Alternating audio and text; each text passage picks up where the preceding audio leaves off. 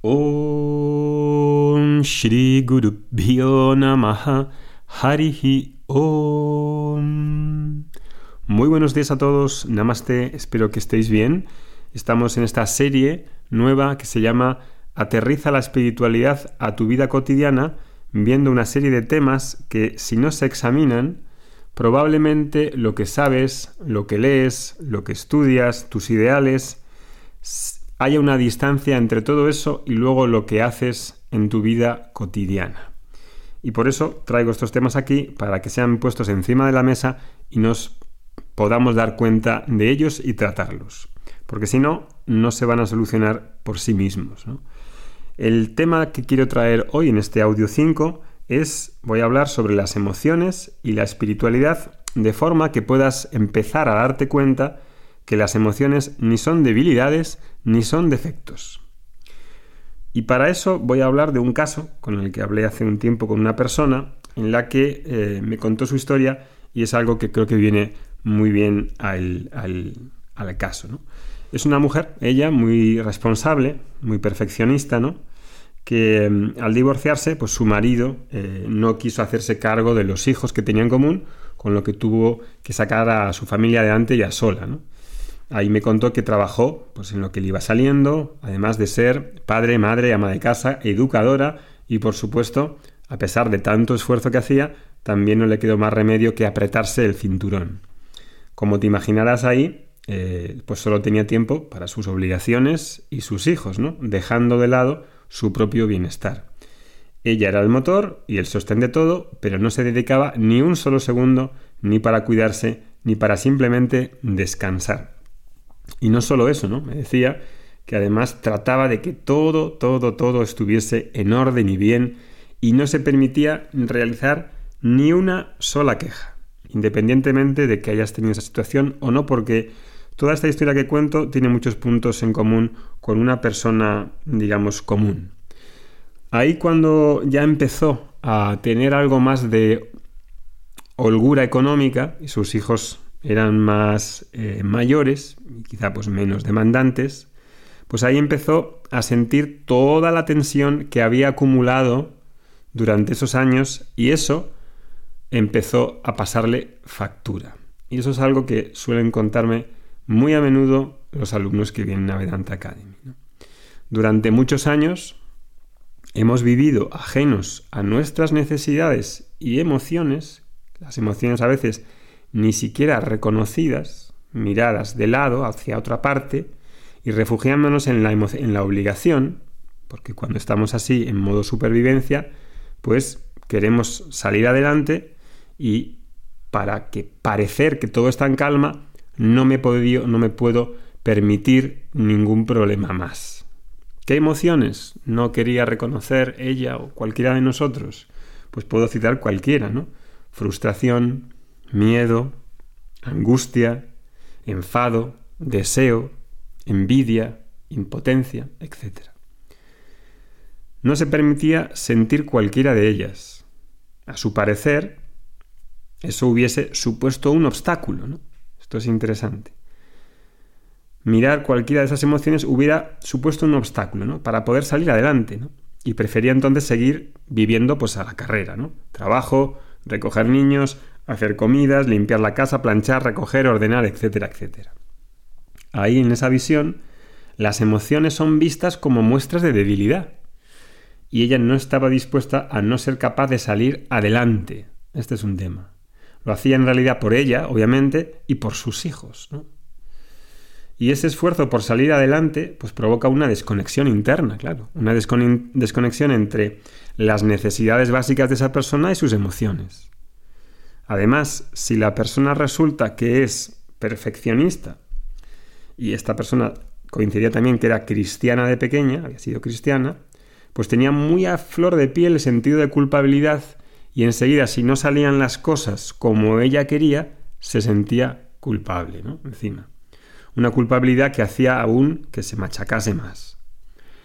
En esa visión, en ese momento, las emociones son vistas como los villanos que se interponen en nuestro camino. En esa visión, las emociones son vistas como una carga adicional con la que tengo que lidiar. Lo que ella no se dio cuenta es que las emociones los pensamientos, cuando digo ella también hablo de nosotros, aparecen sin llamar dos veces a la puerta. No se paran y me dicen, Oscar, eh, soy el enfado, voy a entrar. El enfado aparece, la tristeza aparece eh, y, están ahí las emociones. No puedo mm, tratar de decir, bueno, miro para otro lado, la reprimo por la fuerza. No, no se puede porque eres tú. Es decir, que yo eso lo escucho y me están diciendo algo, ¿no? Y a pesar de que tuviese esta educación cristiana, mm, pues no tenía tampoco un medio adecuado de a través de lo que ya conocía poder canalizar todo eso. De hecho, hablando también de religión y de espiritualidad, pues muchas personas acuden a la espiritualidad porque creen que va a ser un lugar donde no voy a tener que lidiar con las emociones, porque las emociones suponen un problema, ¿no? Como es una debilidad, como es un defecto, pues no utilizo la, la espiritualidad como un arma arrojadiza. Un arma arrojadiza donde esa espiritualidad, las emociones puedan ser trascendidas o sublimadas o no tenga que lidiar con ellas porque son vistas como problemas. Incluso, conociendo también más de cerca a los practicantes de yoga y meditación, pues hay emociones como el enfado que expresarlas no están bien vistas.